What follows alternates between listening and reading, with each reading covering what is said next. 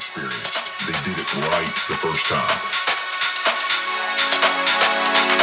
No problems whatsoever. Really done it right. And I think that's one thing, and hopefully that'll prove itself with the Model 43.